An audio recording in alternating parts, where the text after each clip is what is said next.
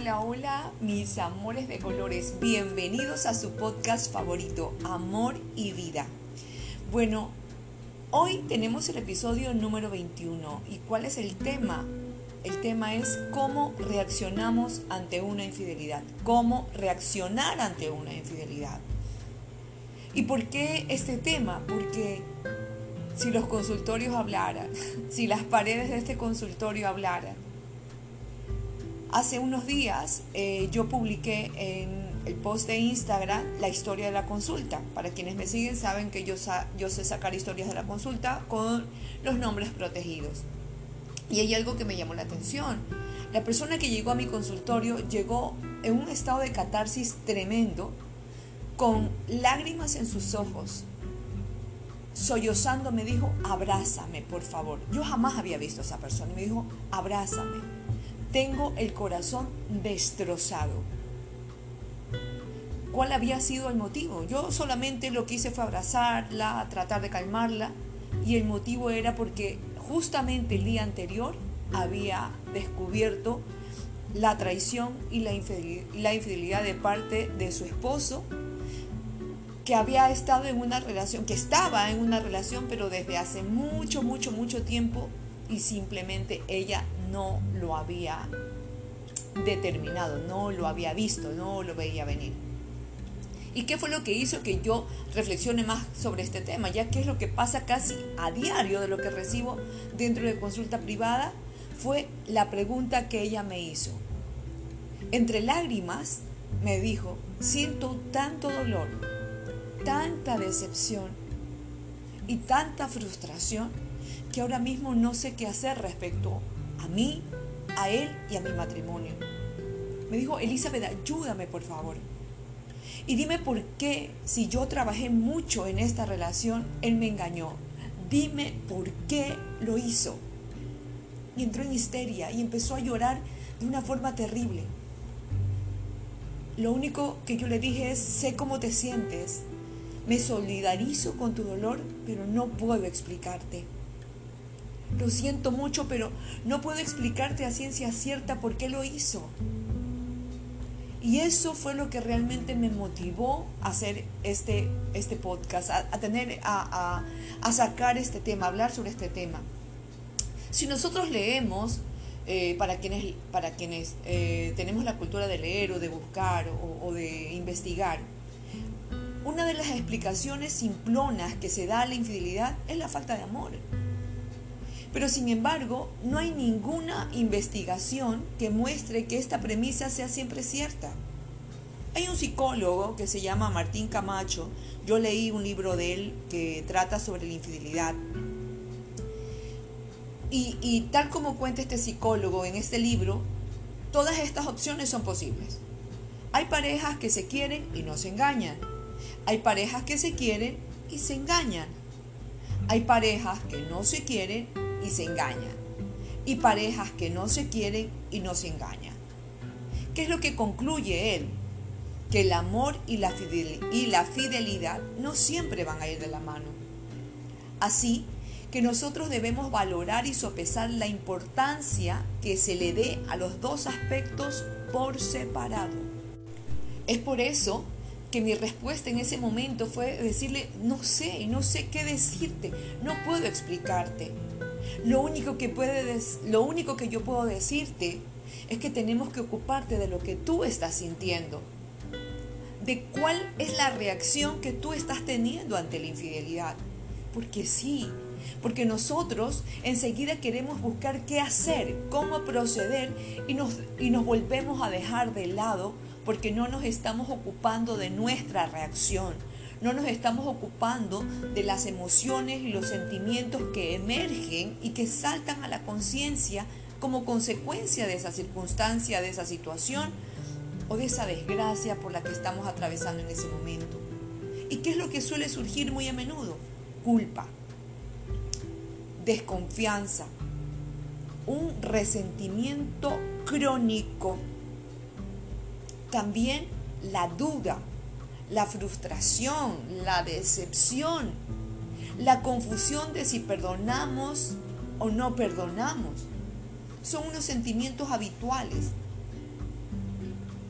Pero para superar el dolor inicial del engaño hay que comprender y hay que asumir la naturaleza humana, eso que estamos sintiendo. ¿Y por qué mirar eso que estamos sintiendo? Porque no todos reaccionamos de, igual forma. Porque necesitamos comprendernos primero lo que estamos sintiendo nosotros, qué está pasando con nosotros, para luego poder comprender al otro, porque lo primero que va a saltar es el juicio. Si nosotros nos vamos ya a la parte eh, concluyente o a una parte que ya lo explica, desde un punto de vista biológico, la fidelidad está prácticamente asegurada cuando uno está enamorado. En esa etapa yo diría que ahí no tiene mérito ser fiel, porque es lo que pide el cuerpo. Cuando uno está enamorado de su pareja, de su par, uno quiere ser fiel, uno es fiel, o sea, no, no te lo tienen que pedir, eso te sale en automático. Pero cuando el enganche hormonal se termina, incluso si queremos profundamente esa persona, vamos a necesitar de los valores, de la programación que nosotros tengamos y de la voluntad para continuar siendo fieles. Porque cuando, aunque haya amor, aunque haya una buena sexualidad, para que el amor permanezca, tiene que haber ternura, debe de haber compasión y mucha misericordia. Y para eso necesitamos ser muy sabios. Como dije hace un momento, si las paredes de este consultorio hablaran, porque estoy grabando el podcast aquí en mi consultorio, si las paredes no solamente de este consultorio hablaran, sino de todos los consultorios psicológicos, seguro que podrían explicar muchas cosas sobre la infidelidad. Y no solamente se contaría sobre el sufrimiento del sujeto engañado, sino también del dolor del infiel, incluso de la tercera persona. Porque todos somos protagonistas, créanme, no solamente el ofendido, todos somos protagonistas y todos nos vemos afectados de una u otra forma. Lo que sucede es que al descubrir una infidelidad, las reacciones son muy distintas. Incluso, aunque a, ustedes les parezca mentira, hay quien se alegra. Hay personas que se alegran cuando surge una infidelidad porque eso podría constituir una buena excusa para romper la relación sin remordimiento, por ejemplo.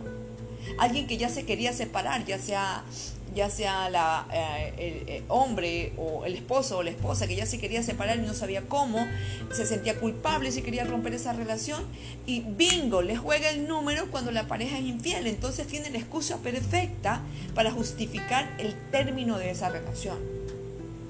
Y a pesar de la disparidad, existen similitudes emocionales entre algunos engañados. Por ejemplo, les voy a mencionar algunos para que vean cómo cómo se reacciona, cómo, cómo reaccionamos distintamente ante una infidelidad.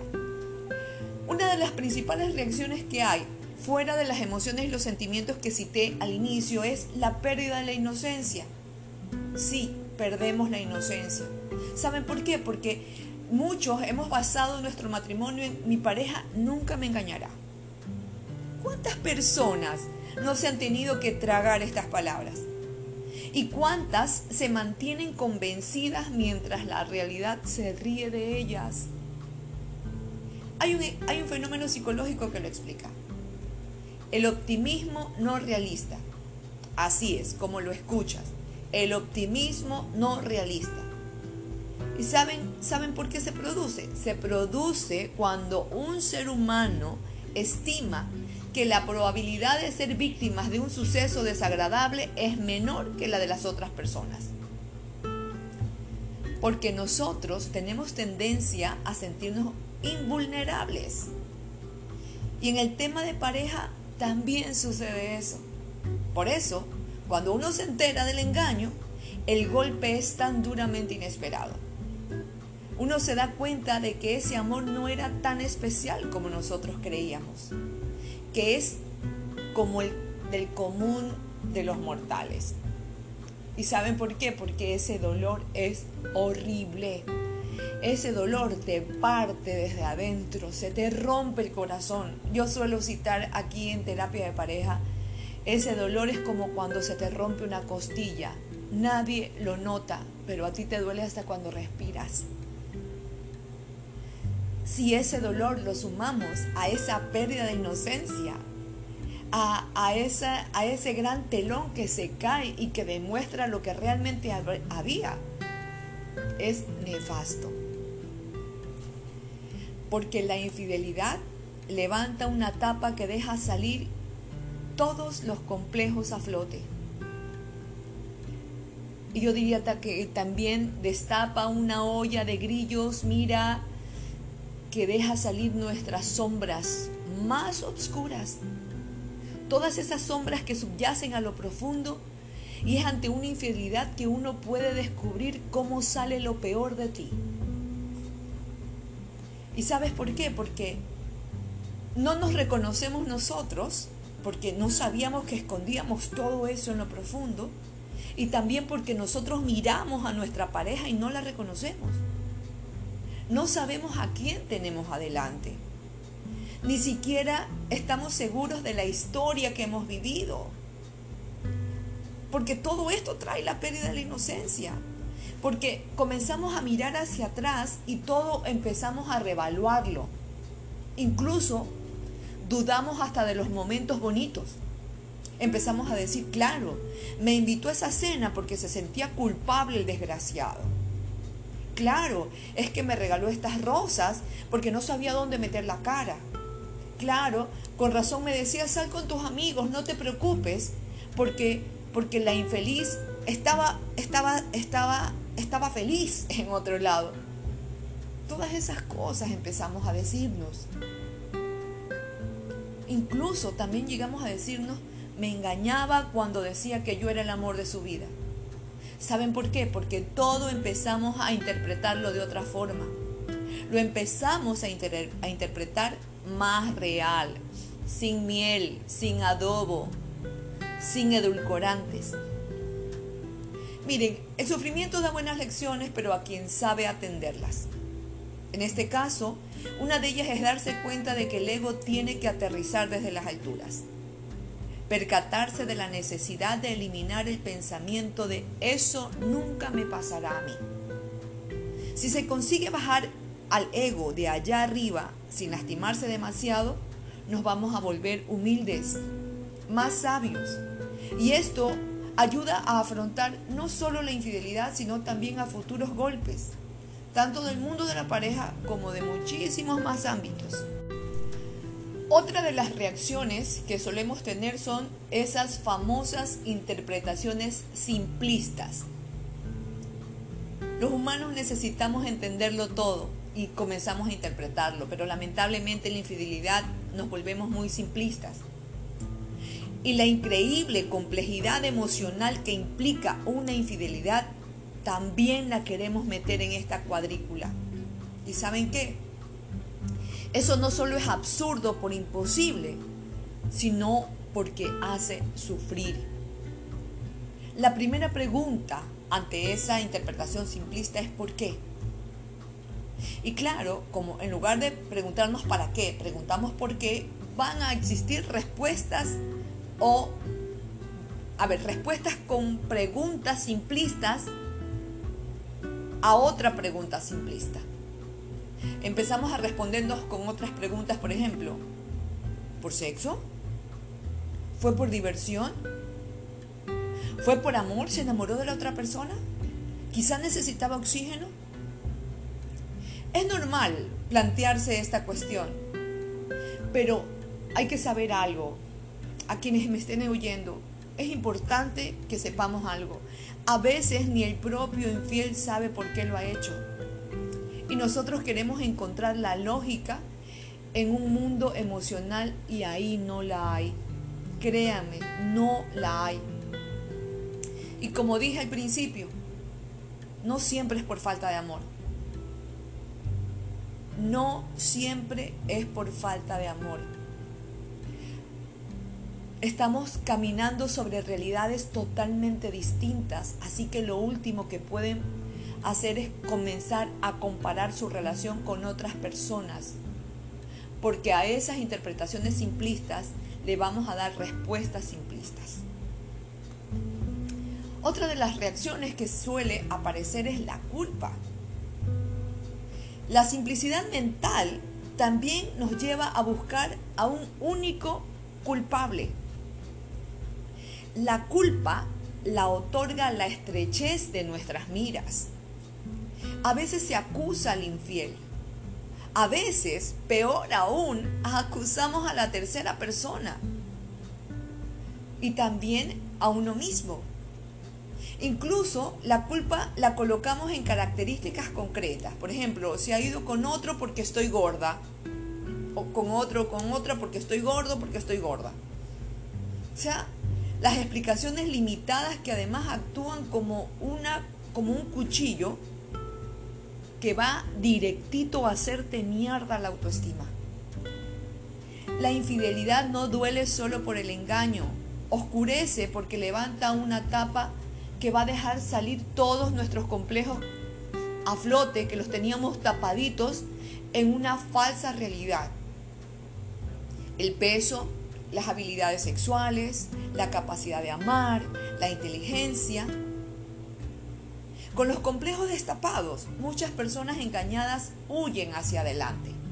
Rápidamente van a buscar otra persona, o perdonan a quienes, lo, a quienes han engañado así al instante, rapidísimo. Sienten prisa para volver a tapar esa caja de truenos que salió. O sea, no se dan la oportunidad de mirarse, de mirar, de sentir y observar lo que está pasando. Desaprovechan la ocasión para mirar a nuestros complejos a la cara y trabajarlos. Créanme que es una gran oportunidad de aprendizaje. Yo sé que hay dolor, sé cómo duele, lo he visto, lo veo aquí a diario, pero es una gran oportunidad para poder trabajar, para poder coger todos esos truenos, todos esos rayos, todo eso que ha sido develado, todo eso que está saltando la conciencia, todas esas sombras, por más oscuras que sean es un maravilloso regalo que nos está dando esta lamentable circunstancia que es la infidelidad. ¿Y con qué más nos encontramos? Otra de las reacciones es la revancha, la famosa revancha. Una reacción, yo diría que de la que no se habla tanto y es la que más ocurre. La reacción ante el engaño es la venganza créanme, aunque, aunque, aunque, aunque suene como que a, película, es lo que más suele pasar. Pagar con la misma moneda. Si tú me hiciste una, yo te hago cuatro. No son pocos los engañados que se lanzan a buscar un amante para desquitarse, créanme, son bastantes. Cuando las emociones se remueven tanto, las premisas que se, que se esconden detrás emergen y pueden llevar a sitios interesantes. El problema quizá ha sido cómo se ha vivido, cómo se ha entendido la pareja. Como una inversión de futuro. ¿Hemos dado para obtener algo a cambio? ¿Y saben cuándo ocurre eso? Cuando hemos invertido y esperado. O sea, invertir y esperar cuando no hemos trabajado activamente para nuestra felicidad y para la felicidad de la otra persona, cuando siempre hemos estado esperando, esperando, esperando, eso va creando una deuda, una deuda, una deuda, una deuda. Entonces cuando viene, aparece una traición, yo lo que quiero es emparejar esa deuda, saldar esa deuda. Hay algunos sabios que dicen que el fruto de las acciones está en sí mismas. Si se ama esperando algo, ya se está equivocado. Es lo que yo suelo decir y pocos logran comprender. En el fondo, la estafa se siente no tanto porque la pareja se ha ido con otra persona y nosotros no. No, no sé si esta parte se explicó. No tanto es porque la otra persona me fue infiel, sino porque yo como pendejo, como pendeja no fui. O sea, yo no viví eso, tú sí. Va más por ahí, o sea, la estafa más se siente por ese lado es porque esa persona sí fue feliz, ¿sí? Eso es lo que más nos duele. Mientras yo invertí en esta relación, tú sí, tú sí te diste el permiso de andar con otra persona. Mientras yo me quedé aquí en la casa, tú sí podías estar siendo feliz con otra persona. Entonces, la, la, mejor, la mejor venganza no es ir a buscar un sustituto, sino ser felices. Porque esa es la verdadera estafa que nosotros sentimos. La verdadera estafa que nosotros sentimos es por qué tú sí estabas siendo feliz mientras yo estaba aquí como pendejo o como pendeja. O soportando y aguantando. Entonces, ¿qué hay detrás de esto? Es que lo único que yo quería es ser feliz. Entonces, si yo no lo estaba haciendo ahí, mi misión, mi propósito es ser feliz, no salir a buscar a otro o a otra, sino es ser feliz. Entonces significa que ese es el gran mensaje que me está dejando esta situación. Otra de las cosas que también suele ocurrir es que se levanta en nosotros una paranoia y nos sale lo de detective, pues eh, el espionaje de la NASA es un cojudo al lado de, todas las artimañas que nosotros creamos y recreamos para poder empezar esa búsqueda acuciosa de la tercera persona, del infiel, etcétera, etcétera. Bueno, espero que este podcast no esté siendo tan largo ya, pero es que hay tanta tela que cortar. Bueno, como les decía, empezamos a portarnos paranoicos, a, montar esa que este, las películas de espionaje nos quedan cortas y es porque al darnos cuenta, al darnos cuenta de que la persona que se tiene adelante es capaz de mentir, enfocamos la realidad de una forma distinta. Muchos detalles, nimiedades, se convierten en imanes que atraen nuestra atención. Ya todo nos empieza a hablar, todo nos levanta una sospecha. Se puede vivir una paranoia, créame, terrible. Y lo peor es mirar hacia adelante y ver un panorama de desconfianza perpetua, porque créanme que eso es lo que empieza a abrirse. Empezamos a desconfiar de todo, ya sea porque no sabemos o porque el más mínimo detalle nos empieza a enviar una como que una, una, dirección y la mayoría son direcciones falsas porque, porque todo lo que nosotros pensamos que nos está hablando realmente es esa vocecita de desconfianza que surge de nuestra cabeza. Entonces ahí es cuando controlar se puede convertir en una obsesión.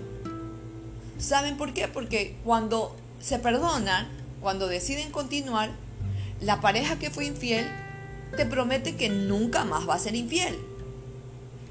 Pero eso no basta para, la persona herida. La realidad es que en el futuro nadie lo sabe, ni el mismo infiel. Es por eso que la vigilancia del, del, ofendido, del, que, del traicionado, se hace eterna. Y créame que esa opción nos va a volver más desgraciados. No piensen que para estar seguros, esa paranoia y ese espionaje en el que, en el que entramos nos va a otorgar seguridad. No, lo que nos va a otorgar es vivir atormentados cada día de nuestra vida. Así que la única salida ante esto es la confianza. ¿En la otra persona? No. En la otra persona no. Yo no puedo responsabilizarme por lo que haga, por lo que piense, por lo que sienta, por lo que decida otra persona. La confianza tiene que ser en nosotros. Confiar en que si en el futuro vuelve a engañar, vamos a saber encajarlo. Vamos a saber qué decisión tomar. Vamos a saber actuar sabiamente. Así que en lugar de invertir en estrategias de vigilancia, en, bajarte a aplicaciones, en gastar en detectives, en, disfrazarte, no sé. La mejor salida es hacerlo en uno mismo, en las fortalezas de cada uno. Si la desconfianza se ha vuelto insufrible, siempre va a quedar la opción de romper. Por favor, es importante en cualquier relación en la que nosotros estemos identificar la puerta de salida siempre. Lo esencial es que la infidelidad ayude a crecer, ya sea juntos o por separado. Hay algo que yo suelo repetir muy a menudo aquí en terapia de pareja. Que esto que les está ocurriendo los vuelva mejores. Que la relación se vuelva más fuerte. Porque si no, si ustedes juegan a regresar, van a, volver y van a regresar más dañados que antes. Y aquí voy a decirles, eh, a contarles o hablar acerca de una de las reacciones que pocas veces pasa, pero realmente es milagrosa. Yo la he denominado la reacción del oasis. ¿Y saben por qué el oasis? Porque nosotros somos cómicos. Y así como somos cómicos, somos cósmicos. Tenemos todo el universo y toda la magia dentro de nosotros. ¿Y por qué oasis? Porque ¿saben lo que, lo, eh, lo que ocurre o cómo reaccionan ante ante la infidelidad de algunas parejas? Su sexualidad florece, la disfrutan justamente más después de enterarse de la infidelidad. Es como, es como si hubiera un rebrote del enamoramiento. ¿Y saben por qué ocurre eso? Porque la culpa del infiel mezclada con el miedo a que se rompa la relación, bueno, junto con unas charlas profundas sobre la pareja, por supuesto, ¿no? Eh, eh, el, buscar ayuda, forman, miren, un cóctel emocional y afrodisíaco, pero tenaz. Sobre todo cuando las emociones que salen a flote son sinceras. Y cuando toda esa pasión, esa lujuria, ese oxígeno, esas ganas son puestas a donde realmente hacía falta, donde el acercamiento es sincero, la relación lejos de romperse se fortalece. Siempre y cuando esa nueva proximidad se riegue para que no quede en un mero espejismo del miedo a perder y el deseo a poseer pero también ocurre. Pocas veces, pero ocurre. ¿Y cuándo se fortalece? Cuando buscan ayuda. Cuando realmente permitan, permiten que haya una mirada interna hacia lo que cada uno está sintiendo realmente y no reaccionan, sino que accionan. No reaccionan desde las emociones perturbadoras, desde el por qué irme, sino que yo aprendo a quedarme de otra forma cuando descubro que sí hay amor, que sí hay conexión. Ahí es cuando ocurre el oasis. Pero sí necesitamos que alguien camine al lado de nosotros, sobre todo una persona que, que sea lo más imparcial posible, puede ser un psicólogo, un terapeuta, un gurú, un chamán, quien sea, pero alguien que no vaya a tomar partida de ninguno de los lados, de ninguno de los, de los dos lados, sino que sea sumamente imparcial para poder sanar, salvar y sobre todo restaurar esa relación y volverla a conectar con la mejor etapa de una relación que es el enamoramiento. Bueno, y para no hacer tan largo este post, porque ya voy a los 30 minutos, ojalá se hayan quedado hasta el último. Una de las reacciones también es el perdón. Una de las formas en que reaccionan ante la infidelidad es el perdón. Y créanme que es el único final feliz de una infidelidad. Y perdonar, a ver, no lo digo porque signifique forzosamente reconciliarse, ¿ah? ojo con eso. Se puede perdonar y seguir, perdonar y romper. Disculpar significa hacerse un regalo a uno mismo, es, lo que siempre he dicho y lo que tú puedes encontrar en, todas, en todos los libros, en Google, en todas partes. O sea, es un regalo. Pero que ese perdón te ayude a quitarte ese, ese resentimiento de encima. Porque ese resentimiento no superado convierte la infidelidad en un dolor crónico hacen que esa lección de vida se convierta en una cadena perpetua y eso no es sano, ni para el ofendido, ni para el traicionado, ni para el infiel, ni para la tercera persona. Perdonar significa pasar página. No es algo que se pueda hacer instantáneamente, definitivamente. Esto es un proceso. Para unos más rápido, para otros más lento. El dolor no te lo quita nadie. Ese dolor inicial es inevitable es inevitable, ese no te lo va a quitar nadie. Por eso vamos a pasar toditos quienes, quienes hayan pasado o quienes hayamos transitado por la traición. Pero para superar el resentimiento hay que pasar página. Se debe subir hacia el siguiente escalón para poder mirar la situación desde más arriba. Abrir ese angular, comprender la naturaleza humana y sobre todo asumirla. La vida es así, mis amores, es compleja, es emocional, es inesperada.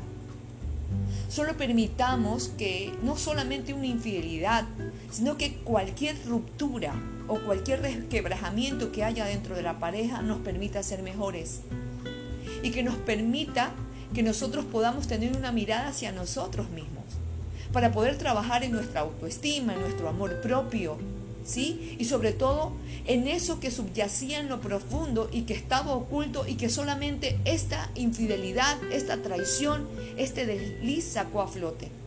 Si nosotros no convertimos esta situación en algo que, que me convierta en mejor persona, esta situación apareció por gusto. Nos quitó tiempo, nos restó confianza, subió las barreras para defendernos del amor y comenzamos a ser reactivos. Y eso nos convierte en desgraciados. Espero de verdad, de todo corazón, que este pod te haya em, dado como que más luces y que sea una invitación a que sea el inicio de tu propia investigación. Investigación en ti, en tu vida, en tu relación, en tus emociones, y que tengas los huevos o los ovarios de buscar ayuda para que cualquier realidad en la que estés caminando en cuanto a relaciones románticas, a relación de pareja, te permitan convertirte en un mejor ser humano. Y bueno, aquí estoy, a las órdenes. Recuerda que Eli te acompaña desde este centro amoroso, desde este lugar, desde este podcast Amor y Vida, también desde el Centro Integral Jivamukti, ese rincón para tu alma donde puedes liberar tu alma sin necesidad de morir. Así que nos vemos hacia, hasta el próximo episodio y recuerda seguirnos en todas nuestras redes y los abrazo con todititititito mi corazón y aportarse bien y también aportarse mal. Me cuentan. Los quiero. Un besote grandote de aquí al universo.